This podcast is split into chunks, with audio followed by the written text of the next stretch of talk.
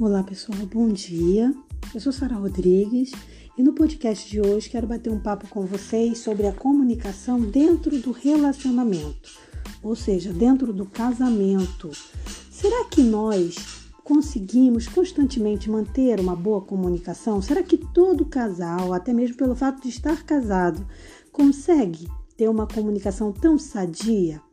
A gente, pela estatística, a gente já sabe que não, né? A comunicação verbal, ela precisa ser capaz de externar, né, de expressar como que a gente se sente naquele momento, como que aquele cônjuge se sente. E isso tem que ser feito também através das palavras, né? E é isso que vai definir uma comunicação eficaz. Mas como que eu posso ter uma comunicação eficaz? Eu vou dar algumas dicas que pode nos ajudar e com certeza vai nos ajudar a melhorar a nossa comunicação dentro do nosso relacionamento. Então, por exemplo, algumas das dicas que eu quero trazer são o saber ouvir, porque muitos casais eles entram num campo de guerra no momento da comunicação onde um fala e no momento em que um está falando, o outro ao invés de estar ouvindo, está preparando ou seja, se preparando para contra-atacar. Então, ele, em vez de estar tá ouvindo as queixas, as colocações do outro cônjuge, ele, na verdade, está é, se preparando nas suas, nas suas colocações mentais para ele se defender. Isso não é uma, uma comunicação eficaz. Para que a comunicação seja eficaz, é necessário que todo mundo fale o que precisa ser dito e que todo mundo ouça o que precisa ser ouvido. Outra coisa também é nunca perder a educação, porque não adianta a gente achar que comunicação é somente falar. Porque a gente às vezes pensa que só porque falou houve uma comunicação. Uma vez que há uma comunicação desrespeitosa, ou melhor, uma vez que haja um diálogo desrespeitoso, não houve uma comunicação saudável ali, tá? Então, a, a educação dentro desse dessa conversa, ela precisa se manter tá? Nunca sair da linha, vamos dizer assim, né? Outra coisa também que a gente precisa aprender a praticar é a tolerância, porque muitas das vezes a gente não tolera o outro, não tolera as coisas que o outro quer falar, né? Então a gente fica ali já cheio de, de preconceitos com o outro, né? É, diminuindo, na verdade, o cônjuge. E isso vai abalando o casamento, vai transformando o casamento, até, até na pior das hipóteses, chegar ao ponto de um divórcio, porque aí é quando já não há mais comunicação nenhuma. É, quando a gente não tem diálogo, que isso aí já é um outro problema, que é quando o casal chega né, ao nível de não dialogar mais, isso cria o quê? Um ciclo vicioso, né? E esse ciclo vicioso, ele vai destruindo essa relação. Então, por exemplo, às vezes tem pessoas que desistem da comunicação né, do casal. Já tentou uma vez, duas, aí não conseguiu chegar num denominador comum. O que, que ela faz? Ela se cala dentro da relação e ela não fala mais nada. E isso é complicado, porque aí ela começa a achar que o outro vai adivinhar ela, as emoções que ela está sentindo, o que não é verdade. Para que as pessoas saibam o que a gente está é, sentindo, a gente precisa externar, né? É, então, assim, a gente tem que tomar muito cuidado com isso, tá? Quando a gente senta, porque eu acho que o ideal é convidar o cônjuge para uma conversa franca, num ambiente tranquilo, eu acho que evitar conversar na frente dos filhos, por exemplo, evitar conversar com televisão ligada. Acho até que não seria uma boa também conversar no quarto, não, porque é um momento, é o espaço de, de, de carinho de vocês, né? Então acho que tem que escolher um outro lugar para conversar sobre esses temas mais polêmicos né, dentro da relação. Mas é, é, feito, se possível, gente, até vou dar uma dica que eu uso muito com meu marido, que eu acho legal. Às vezes chama, convida teu cônjuge para ir tomar um cafezinho fora. Sabe? Vai lá, vamos tomar um sorvete, vamos tomar um café só nós dois. Aí você senta além. tô brincando. Aí você fala, na verdade, as suas emoções que você está sentindo. Senta além pode não, tô brincando. Mas sabe, você poder fazer isso é, é, num espaço adequado, eliminando as distrações, né? com, com tempo ali para ouvir o outro, isso vai ser, vai desenvolver um, um diálogo bem interessante entre vocês. Muitas das vezes as pessoas elas não percebem, nós seres humanos, né? Às vezes a gente não percebe que, na maioria das vezes, a solução para os nossos problemas está no diálogo, que é quando você e o outro se comunicam acertadamente. Um fala, o outro ouve vice-versa. E aí, feito isso, né, feito de forma correta, a, a, se acaba às vezes até os dois juntos ali começando a levantar as possibilidades de, de melhorias. Então, o diálogo ele é muito importante dentro de uma relação.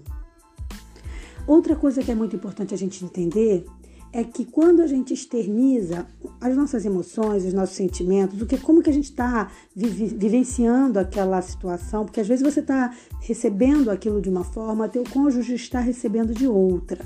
Então, quando a gente consegue externar isso, passar isso para o nosso cônjuge, um para o outro, começam a se entender, isso vai também criar o que no casal? A proximidade que aí um começa a ficar mais próximo do outro, aí tá, ah, então ele, tipo, entender, né? Ah, ele então fazia isso por causa disso, aí, ah, era por isso que ela fazia isso, ela tava triste com aquilo. Você quer dizer, você tava pensando que era uma coisa, às vezes era outra, tá? Então, essa cumplicidade no casal, ela é muito importante e ela só vai existir quando houver um verdadeiro diálogo.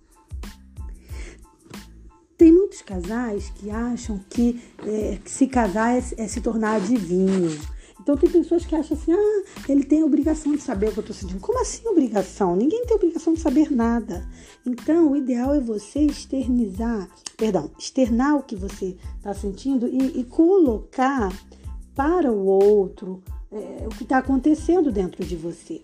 Porque o outro não vai adivinhar. Tem gente que vive dentro de um casamento fazendo, é, botando coisas assim, sabe, superficiais, com comportamentos assim superficiais, como se esperando que o outro adivinhe por que, que ele está fazendo aquilo ou ela. Gente, casamento não é isso, tá? A gente precisa ser bem transparente, ser bem verdadeiro no nosso casamento, mas sem ser descortês, sem ser grosseiro tá? E parar também de, de fazer é, interpretações precipitadas, porque também acontece isso. Às vezes o outro faz uma coisa, e ele, ah, ela tá fazendo isso por causa disso. Às vezes nem é. Ah, ela tá me provocando. Ah, ela tá fazendo isso para me provocar. Às vezes nem é. Às vezes o outro nem se ligou, tá distraído. Então, a melhor coisa seria o quê? Primeiro, se, por exemplo, você não gostou da atitude do outro, a melhor coisa é você perguntar: por que, que você está fazendo isso? Aí o outro vai dizer: você fala, não, é porque eu particularmente não me sinto bem, não gosto quando você faz. E aí você vai estar tá dando a oportunidade a outra, a outra pessoa dela se é, ficar mais atenta, né? Então, essa comunicação, ela é muito importante. Olha, gente, dentro de um casamento, tem algumas coisinhas que são fundamentais. Por exemplo, você não deixar o sol se pôr é muito importante. Por mais que tenha rolado ali um aborrecimentozinho, porque é mentiroso o casal que disser que nunca brigou. Não, quando eles falam isso, você vai ver casais falarem isso. Mas na verdade é porque eles nunca deixaram aquela briga ir de um dia para o outro. Essa é que é a verdade, tá? O segredo é esse daí. Então, teve aquela briguinha, resolve logo. Houve aquela. Não é briga também, é discordância, né? Discordou ali, mas resolve logo. Não deixa o sol se pôr. Esse aí é um segredo também, tá? Outra coisa é reservar um tempo para o casal. Eu, por exemplo, gosto muito de convidar meu marido para, às vezes, assim, a gente tem um dia ou outro, a gente senta, a gente toma um suquinho de uva junto, que é aquele suquinho que parece um vinho, né? Mas como eu não bebo bebida alcoólica, a gente toma aquele suco de uva natural. Nossa, que delícia! Tem dia que a gente chega quase assim bebedaca aqui. Mas é gostoso, porque aí você bota um queijinho, bota umas, umas azeitoninha, e aquele momentozinho ali virou um momento da, da, do casal. A gente bota os canapés. Olha, é muito gostoso. Então, assim, sabe, separa um tempinho para vocês poderem estar juntos, estarem conversando, botando o papo em dia, né? E também não fica assim também querendo achar que teu cônjuge tem que ser igual o fulano de tal, o Beltrano de tal, o marido de não sei quem, a esposa de não sei quem. Não faça comparações, não cria, não cria expectativa excessiva, né? Não idealize demais também, tá? E aprender também a, a, a relevar determinadas coisas, você poder relevar alguns assuntos, né? Tem coisa que não vale a pena. Para que, que criar polêmica com, com um assunto que não vai edificar vocês em nada. Deixar de lado aquelas coisas muito polêmicas, vocês deixam de lado, tá? E aquilo que é primordial também, que a gente já casa sabendo isso, né? Que tem que ter isso, é, é o elogio, é, é a valorização do outro, né? É, a simpatia, o agradecimento, tem que ter dentro de uma relação, não só num casamento, mas em qualquer relação, né? Agora, tem gente que vive isso com os amigos, mas não vive isso com a esposa, com o marido. Elogia um amigo na rua, mas não elogia a esposa ou o marido. Como é que pode? Então, assim, a gente precisa colocar isso em prática, tá bom? Casar, criar uma família é uma coisa maravilhosa. É, eu acho lindíssimo, eu acho até um milagre. Como que duas pessoas, eu sempre faço isso com meu marido, como que duas pessoas que viveram em lares completamente diferentes, pessoas que têm personalidades completamente diferentes, conseguem viver em harmonia dentro do mesmo espaço. Somente um milagre, né, gente? Vamos combinar? Então, assim, construir uma família é uma coisa muito, muito bonita, é uma coisa muito.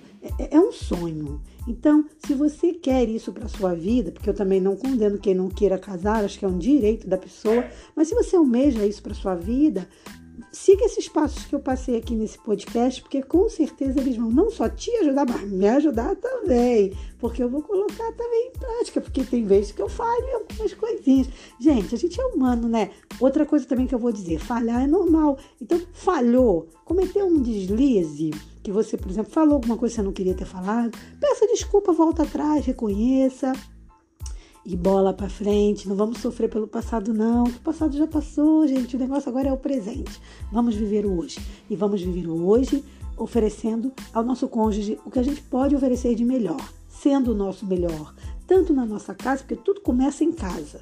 Sendo melhor na nossa casa e automaticamente a gente vai sendo melhor na igreja, na escola, no trabalho, sendo cada dia pessoas melhores. Não tem melhor pessoa para você treinar a sua comunicação do que com o seu cônjuge, tá bom? Olha, eu vou ficando por aqui, mas esse assunto, ó, hum, tem pano para manga. Mas eu vou ficando por aqui. Um forte abraço e que a paz do Senhor reine no seu coração. Paz.